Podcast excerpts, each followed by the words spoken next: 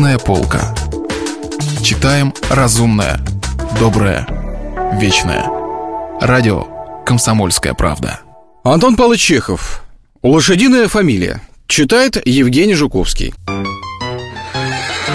У отставного генерал-майора Булдеева разболелись зубы. Он полоскал рот водкой, коньяком, прикладывал к больному зубу табачную копоть, опий, скипидар, керосин, мазал щеку йодом, в ушах у него была вата, смоченная в спирту. Но все это или не помогало, или вызывало тошноту. Приезжал доктор. Он поковырял зубы, прописал хину, но и это не помогло. На предложение вырвать больной зуб генерал ответил отказом. Все домашние, жена, дети, прислуга, даже поваренок Петька предлагали каждое свое средство. Между прочим, и приказчик Булдеева Иван Евсеевич пришел к нему и посоветовал полечиться заговором. «Тут, э, в нашем уезде, ваше превосходительство, — сказал он, — лет десять назад служил акцизный Яков Васильевич. Заговаривал зубы. Первый сорт. Бывало, отвернется к окошку, пошепчет, поплюет и как рукой. Сила ему такая дадена. А где же он теперь? А после того, как его из акцизных увольнили, в Саратове у тещи живет. Теперь только зубами и кормится. Ежели у которого человека заболит зуб, то и идут к нему. Помогает. Тамошних саратовских на дому у себя пользуют, а ежели который из других городов, то по телеграфу. Пошлите ему ваше превосходительство депешу, что так, мол, вот и так, у раба Божьего Алексия зубы болят, прошу выпользовать, а деньги за лечение почтой пошлете. Ерунда, шарлатанство. А вы попытайте, ваше превосходительство. До водки очень охотник. Живет не с женой, а с немкой, ругатель. Но, можно сказать, чудодейственный господин. «Пошли, Алеша!» — взмолилась генеральша. «Ты вот не веришь в заговоры, а я на себе испытала. Хотя ты и не веришь, но от чего не послать? Руки ведь не отвалятся от этого?» Ну ладно, согласился Булдеев. Тут не только что к акцизному Ну и к черту депешу пошлешь Ох, мочи нет Ну где твой акцизный живет? Как к нему писать? Генерал сел за стол и взял перо в руки Его в Саратове каждая собака знает Сказал приказчик Извольте писать, ваше превосходительство, в город Саратов, стал быть, его благородию, господину Якову Васильевичу... Васильевичу... Ну, Васильевичу, Якову Васильевичу, а по фамилии... А фамилию вот и забыл? Васильевичу... Черт, как же его фамилия? Давич как сюда шел, помнил. Позвольте -с... Иван Евсеевич поднял глаза к потолку и зашевелил губами. Булдеев и генеральша ожидали нетерпеливо. «Ну что же, скорей думай!» Сейчас э, Васильевичу, Якову Васильевичу Забыл Такая же простая фамилия, словно как бы лошадиная Кобылин? Нет, не Кобылин Постойте, Жеребцов нечто? Нет, и не Жеребцов Помню, фамилия лошадиная А какая из головы вышибла? Жеребятников?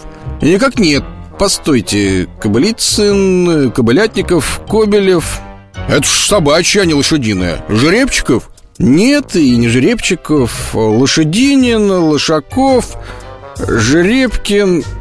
Все не то. Ну так как же я буду им писать? Ты подумай. Сейчас Лошадкин, Кобылкин Коренной. Коренников? Спросила генеральша. Никак нет. Пристяжкин. Нет, не то, забыл. Так зачем же, черт тебя возьми, с советами лезешь, ежели забыл? Рассердился генерал Ступай отсюда вон!» Иван Евсеевич медленно вышел, а генерал схватил себя за щеку и заходил по комнатам. «Ой, батюшки!» — вопил он. «Ой, матушки! Ох, свет белого не вижу!» Приказчик вышел в сад и, подняв к небу глаза, стал припоминать фамилию акцизного. Жеребчиков, Жеребковский, Жеребенко... Нет, не то.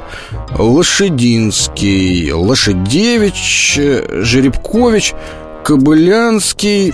Немного погодя, его позвали господам Вспомнил? Спросил генерал Никак нет, ваше превосходительство Может быть, Конявский? Лошадников? Нет? И в доме все на перерыв стали изобретать фамилии Перебрали все возрасты, полы и породы лошадей Вспомнили гриву, копыта, сбрую в доме, в саду, в людской кухне люди ходили из угла в угол и, почесывая лбы, искали фамилию. Приказчика то и дело требовали в дом.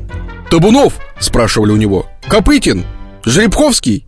«Никак нет», — отвечал Иван Евсеевич И, подняв вверх глаза, продолжал думать слух Коненко, Конченко, Жеребеев, Кобылеев «Папа!» — кричали из детской «Тройкин! Уздечкин!» Взбудоражилась вся усадьба Нетерпеливый, замученный генерал пообещал дать пять рублей тому, кто вспомнит настоящую фамилию И за Иваном Евсеевичем стали ходить целыми толпами «Гнедов!» — говорили ему «Рысистый! Лошадицкий!»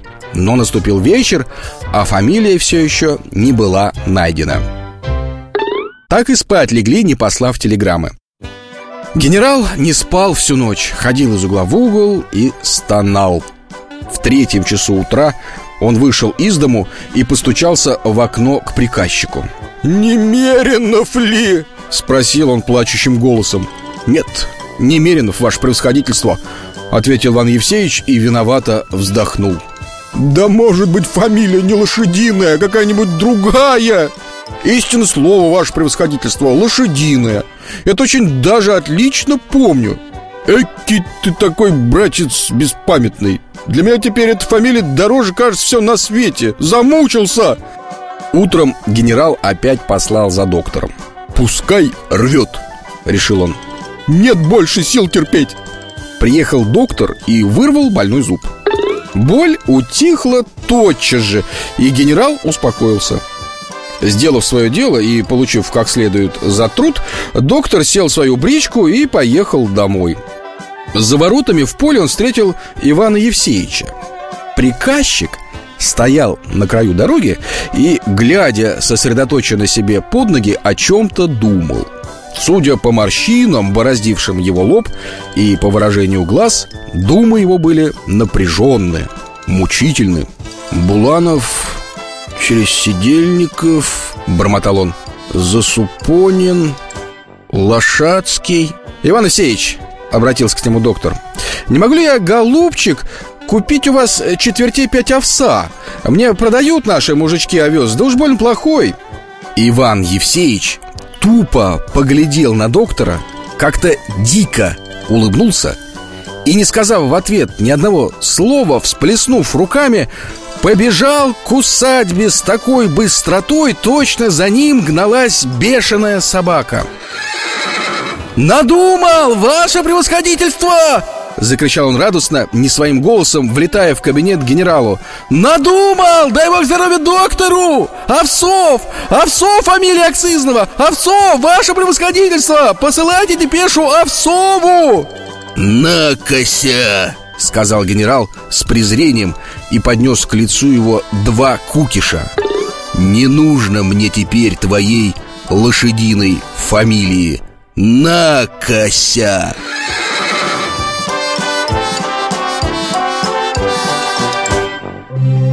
Если вы пропустили главу любимого произведения или хотите послушать книгу целиком, добро пожаловать к нам на сайт kp.ru слэш радио раздел «Книжная полка». Книжная полка. Читаем разумное, доброе, вечное.